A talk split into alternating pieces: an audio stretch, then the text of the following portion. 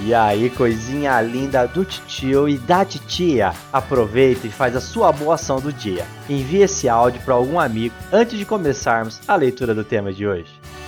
Você está ouvindo Redação Cast, o podcast para quem quer uma redação nota mil.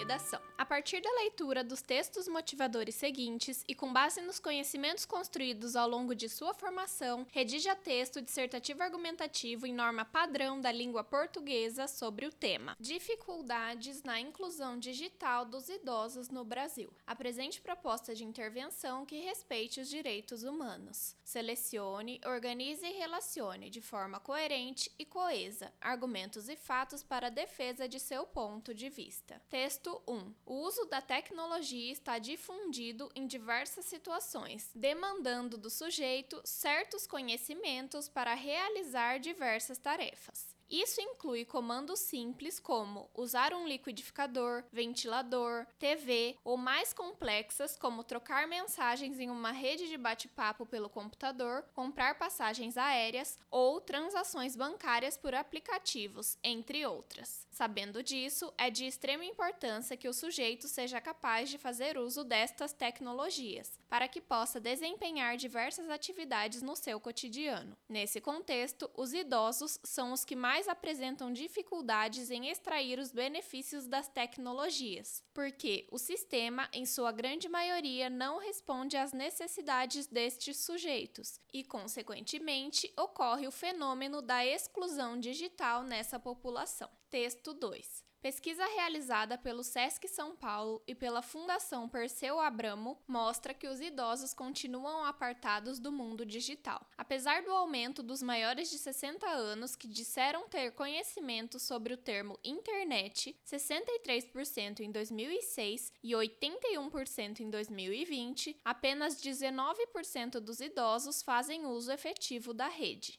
Segundo a pesquisa, 72% da população da terceira idade nunca utilizou um aplicativo e 62% nunca utilizou redes sociais. Se na década de 70 e 80 a juventude era o foco da atenção dos governos e das políticas públicas, hoje a gente percebe que esta camada idosa é a que mais demanda por políticas públicas. Nossa população envelheceu ao longo dessas décadas e as gestões precisam pensar em como elaborar melhores políticas para atender os anseios desse público, disse a pesquisadora da Fundação Perseu Abramo e coordenadora do estudo, Vilma Bocani. Texto 3.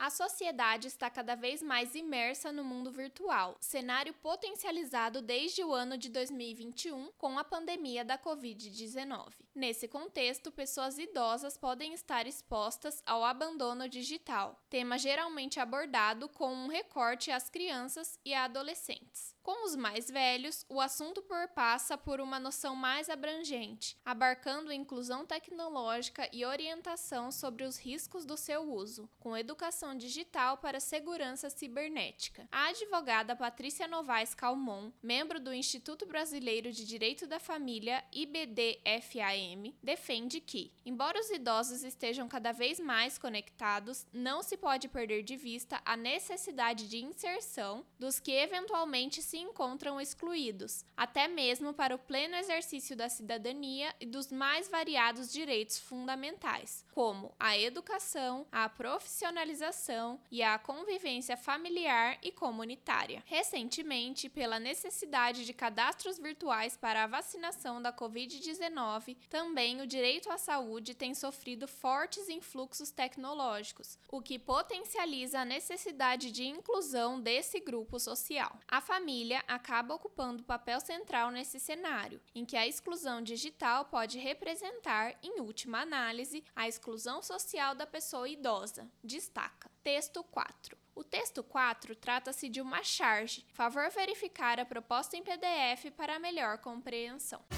Esse conteúdo é um oferecimento da Corrija-me, a plataforma preferida no ensino de redação. Saiba mais em corrijame.com.br.